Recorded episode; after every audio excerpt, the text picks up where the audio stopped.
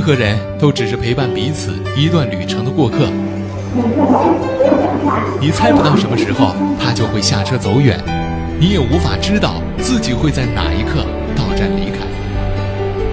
但不管怎么样，我们风雨无阻，始终守护在您的身边。创业最前线，您旅途中的创客专家。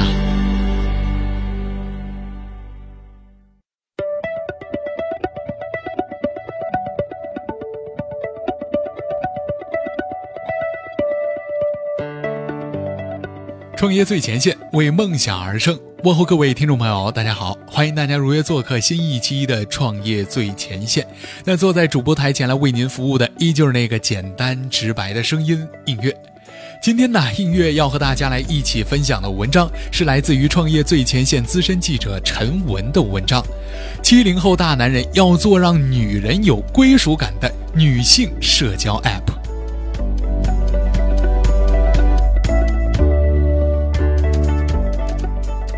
说到了女人，我们总有聊不完的家长里短，从恋爱到结婚，从购物到美容，从工作到家庭，从星座血型到生辰八字，从婆媳关系再到亲友走动，这些呢，通通都可以成为女人碎碎念叨的话题。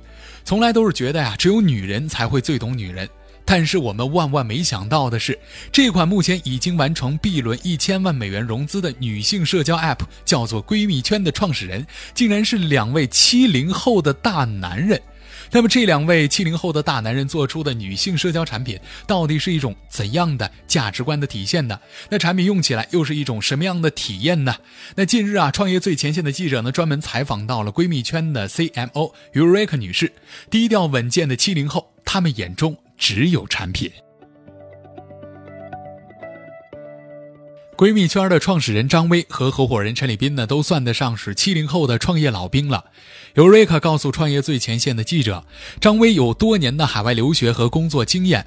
二零零五年，他从南加州大学 MBA 毕业之后呢，加入到了腾讯，曾经在美国办公室任职，是腾讯美国办事处的第二位员工。后来曾经负责孵化出了腾讯视频前身的产品，叫做 QQ Video，以及搭建了包括 QQ 会员商城在内的 QQ 会员中心平台。另一位合伙人陈立斌呢，也有着十几年的互联网从业经验，曾经是腾讯的高级产品总监。二零一零年，这两位在腾讯创新中心共事的产品总监一起吃了一顿饭，就干脆利落地敲定了携手创业的决定。他们最初的产品呢是与女性相关的广告代理 App，更倾向于 To B 的模式，为电商导流量。在产品的运营当中呢，他们渐渐地发现了会有很多的女性用户有很强的情感诉求，来向他们寻求帮助。于是很快就集中了人力和物力，开始着手开发闺蜜圈这个产品了。七零后男人产品总监这些标签呢，注定了这款产品从诞生之初就具备了七零后特有的低调稳健的 DNA，让用户有归属感是 Eureka 一直反复向我们强调的一句话。他说了，闺蜜圈最早的安卓版本呢，是在二零一三年的三月中对外上线的，中间迭代了近十个版本。在二零一四年的六月份呢，正式上线的安卓和 iOS 版。一个月前，他们正式推出了安卓的三点零版本。一直专心打磨产品，为的就是把用户体验来做到极致，让来到这里的女性呢，可以感觉到安全感和归属感。在这里可以看帖、发帖、回帖，就像和闺蜜聊天一样，可以畅所欲言。那么，在闺蜜圈，用户的安全感和归属感是从何而来的呢？首先啊，产品通过严格的考核和技术手段来屏蔽男性，让这里成为纯女性的社区。那男生们，你们就要靠边站了。尤瑞卡告诉记者，一个社交产品完全不混进来男性那是不可能的。但是目前而言，在超千万的注册用户当中呢，有百分之九十五的都是女性。那么这个比例呢，已经远远的高于了其他的女性 App 了。男性可以在闺蜜圈中注册账号，但是只能够浏览，不能够进行任何的操作。一旦发现有男性恶性发帖，他的号就会被永久的封掉的。其次，这个产品呢，坚持去中心化，降低内容产生的门槛，让所有的用户呢获得更多的参与感。相对于早期的互联网时代，那么今天的网络内容不再是由网络。专业网站或特定的人群所产生的，而是建立在用户共同参与、共同创造的基础之上。那每个人呢，都希望在网络上发表自己的观点来生产信息。因此啊，在闺蜜圈当中呢，我们看不到什么排行榜，也不会推荐意见领袖，为的就是让每一个用户都觉得在这个地方有平等和自由的发言机会，也觉得更加随意和舒服了。当然，Eureka 重点向我们介绍的还是近期的3.0版本当中，利用大数据算法在后台将用户细分，向细分人群呢来推送差异化的信息。在过去的版本当中呢，用户发帖需要分类，比如说婚姻、恋爱、母婴、交友等等等等。现在来看呢，这一切都交给后台了，用大数据的算法来完成。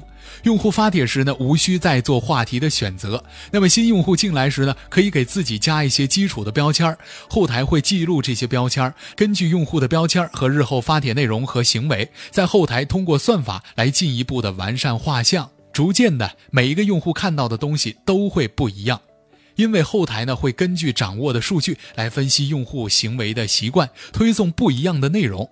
这样的大数据算法呢的确很酷。一方面让用户的操作变得更加的简单和直接，进一步呢提升了产品的使用体验。那另一方面解决了由于信息过于繁杂和导致用户流失的问题。用户在不知不觉当中融入到了这个社区，看到自己感兴趣的热帖，关注自己感兴趣的圈子，感觉到这个产品和自己的喜好越。来越契合了。虽然所有的产品它的最终目的都是为了带来收益，但是有瑞克却说了，在可以预见的时间当中呢，闺蜜圈并没有任何商业方面的考虑，因为啊，你若盛开，清风自来。女性呢，可以说在中国是处于半边天的一个状态。如果论及消费，作为家中的女儿、妻子、母亲，女性的消费呢，恐怕还不止半边天呢。因此，做女性产品，只要能够把用户做好，根本不用担心如何赚钱的问题。过早的在产品当中来植入商业元素，只会影响产品的体验，导致用户流失而得不偿失了。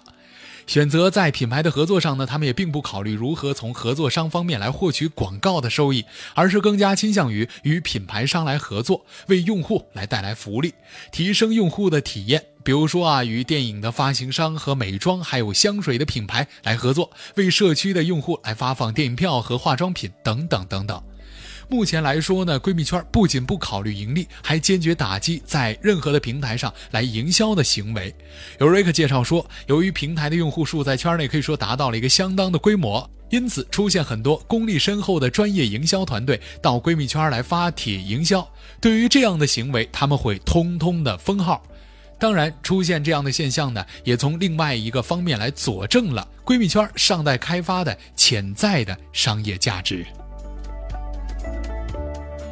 不疾不徐，这个呢是整个我们在采访过程当中由瑞卡传递给我们的一个关于闺蜜圈的所有节奏。其实早先呢，我们创业最前线的记者曾经就报道过其他女性社区产品。总结起来呢，不同的创始人从不同的角度把女性研究的通通透透。比如说，我们原来报道过的九零后的马佳佳，从个人形象和话题切入，做极富个性的女性社交；还有八零后的方达以及 Gracie，从情感的需求出发，要丰富女性的精神世界；到现在的七零后的大男人们，一切以用户体验为核心，坚决铲除一切不和谐的因素。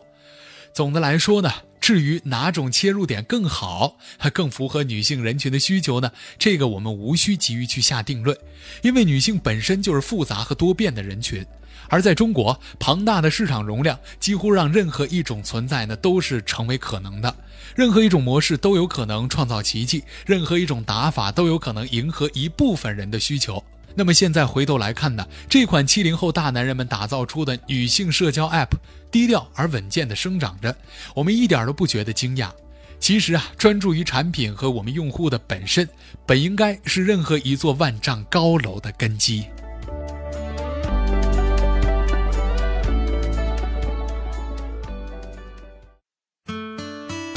老话说得好，上帝呀保佑早起的人。那今天的您早起工作了吗？刚刚您所听到的呢，就是我们今天的创业最前线。那如果您想在节目之外找到我们的话呢，很简单，您可以关注我们的公众微博、微信账号，实时来接收我们最新的文章推送。二零一六年创业最前线将继续与大家一起同行。好了，感谢您的收听，我是映月，我们下期节目再见吧。